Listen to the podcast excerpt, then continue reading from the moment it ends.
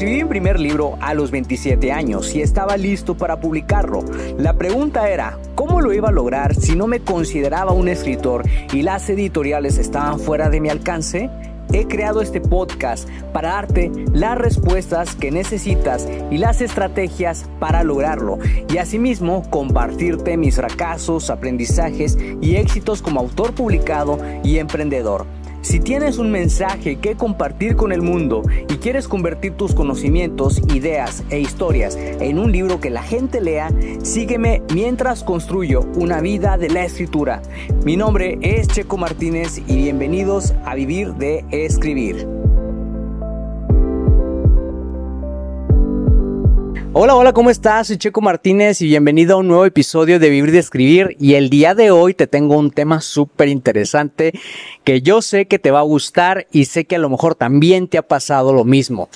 Fíjate, cuando yo estaba en mi último empleo, hace cuenta que mi mente se bloqueaba automáticamente cuando entraba a la empresa de todo flujo creativo relacionado con mis libros y cuando salía de, esa, de ese trabajo, mi mente se desbloqueaba y automáticamente llegaban todos esos golpes de inspiración, todos esos golpes de idea y yo no sabía qué hacer al respecto porque en ese entonces no contaba con las estrategias y técnicas creativas que hoy en día utilizo para poder tener más ideas para mis libros, etcétera, etcétera. Entonces, eh, como tenía muchísimas ideas y no sabía qué hacer al respecto. Llegaba a la casa y recuerdo que me sentía muy frustrado, pero anotaba lo que alcanzaba a detener en esos momentos, ¿no? Pero fíjate, fue bien interesante porque me di cuenta que podía hacer uso del teléfono para poder capturar esas ideas que se me venían al instante. Yo para entonces ya utilizaba una herramienta que se llamaba Evernote, pero no sabía cómo, cómo sacarle el máximo provecho y utilizaba mucho el, lo que era la grabadora de voz para grabar algunas juntas que tenía con otros compañeros de trabajo porque yo era documentador en la empresa. Entonces, entonces me dije a mí mismo, ¿por qué no utilizo esas mismas técnicas que utilizo dentro de la empresa para poder capturar la inspiración cuando llega. Y eso fue lo que empecé a hacer.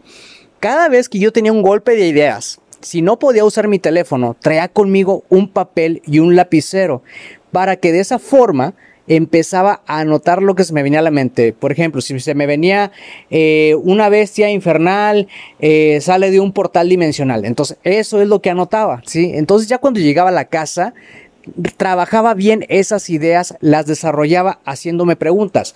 Por ejemplo, ¿por qué esta persona entraría en la historia? ¿Qué impacto tendría este personaje dentro de la historia? O sea, todo tipo de preguntas que me, que me ayudara a desarrollar esa idea, que ya son técnicas que eh, te voy a compartir más adelante y que posiblemente si lees el blog has encontrado estas técnicas, pero eso es prácticamente lo que hacía.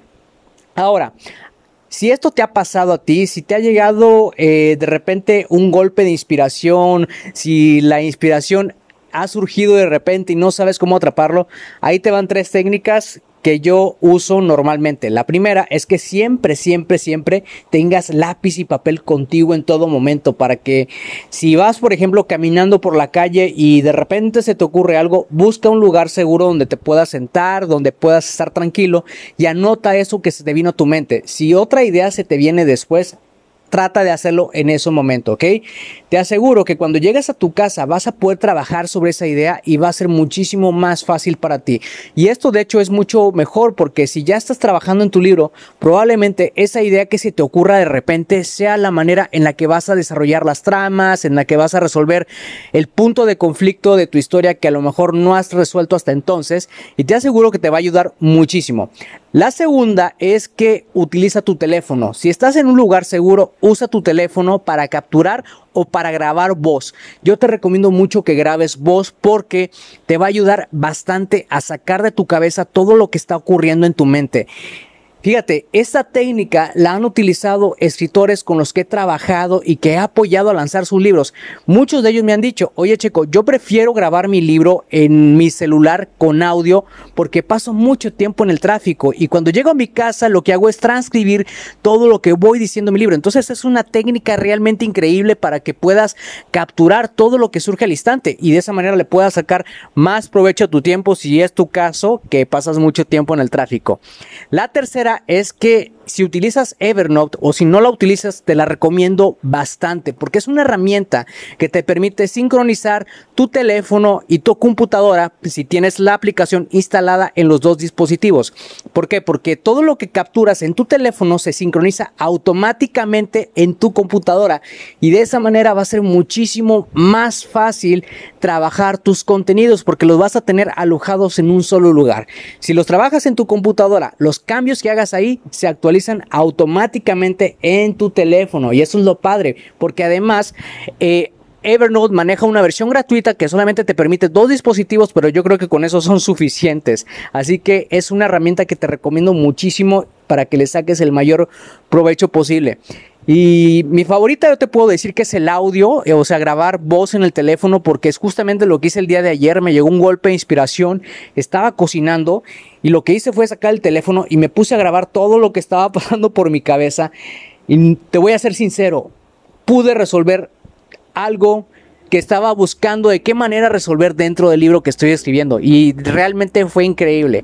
Así que si te sirvió lo que estoy compartiendo el día de hoy contigo en este episodio, por favor compártelo con más personas para que les llegue el mensaje y de esa forma les pueda ser muy muy muy útil. Gracias de nuevo por pasarte por acá y escuchar un nuevo episodio. Suscríbete al podcast Vivir de Escribir para que de esa manera recibas los nuevos episodios de escritura, publicación y marketing de libros. Recuerda que puedes descargar tu kit del escritor con las 10 herramientas imprescindibles para iniciarte en el mundo de la escritura creativa y mejorar tus habilidades como escritor. Solamente tienes que ir a publicatuprimerlibro.com diagonal kit-escritor.